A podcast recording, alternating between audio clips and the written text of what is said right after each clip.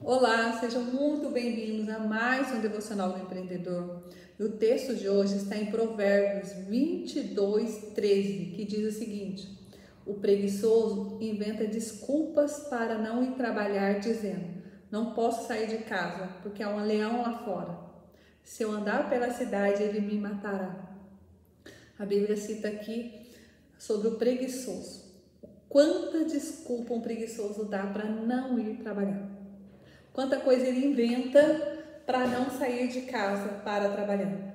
E o resultado disso tudo depois é a fome batendo na sua porta, a necessidade e o desespero muitas vezes por um emprego aonde a preguiça dele não deixou ele alcançar.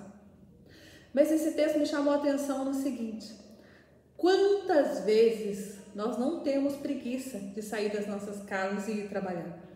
Muito pelo contrário, saímos de madrugada chegamos muito tarde e trabalhamos incansavelmente.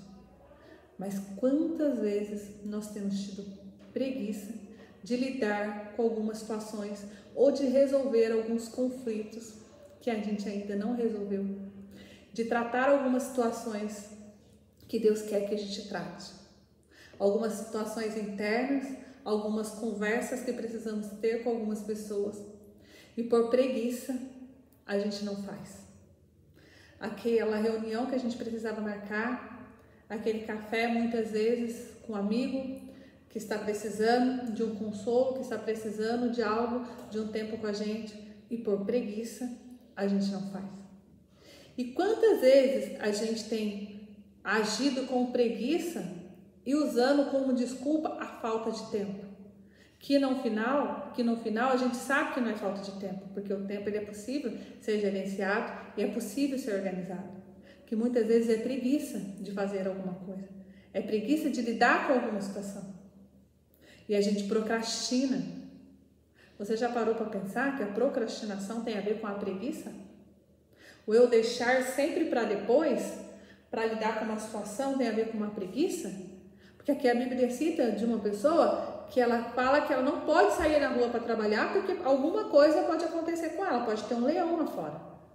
E quantas vezes a gente deixa de fazer algo onde a gente diz porque pode comprometer alguém, ou que pode chatear, o que vai acontecer com o outro?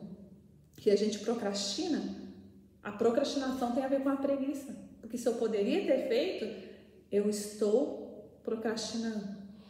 Se eu poderia ter feito e não fiz, eu estou com preguiça. Então a gente precisa tomar cuidado, porque algumas palavras têm estado muito na moda. A procrastinação é uma delas, resiliência é outra, e a gente vê pessoas usando isso a todo tempo.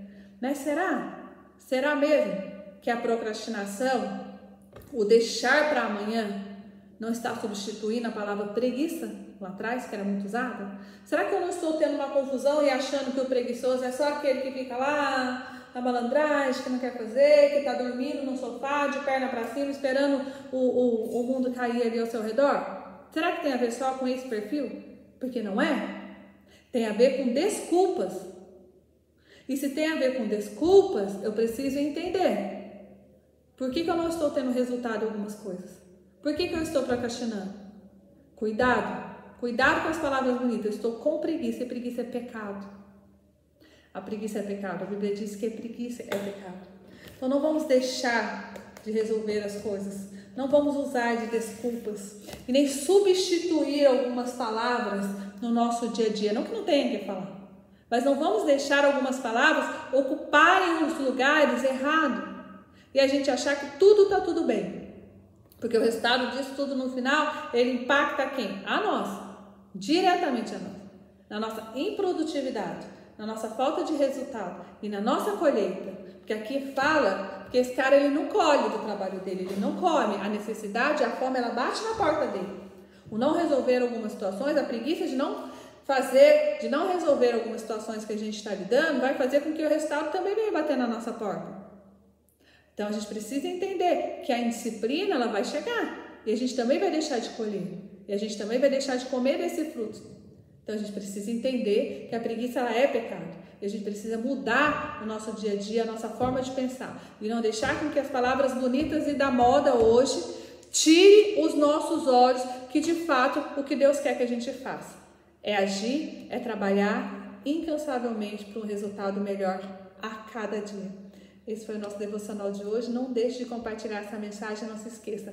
Curta, reflita e nunca desista.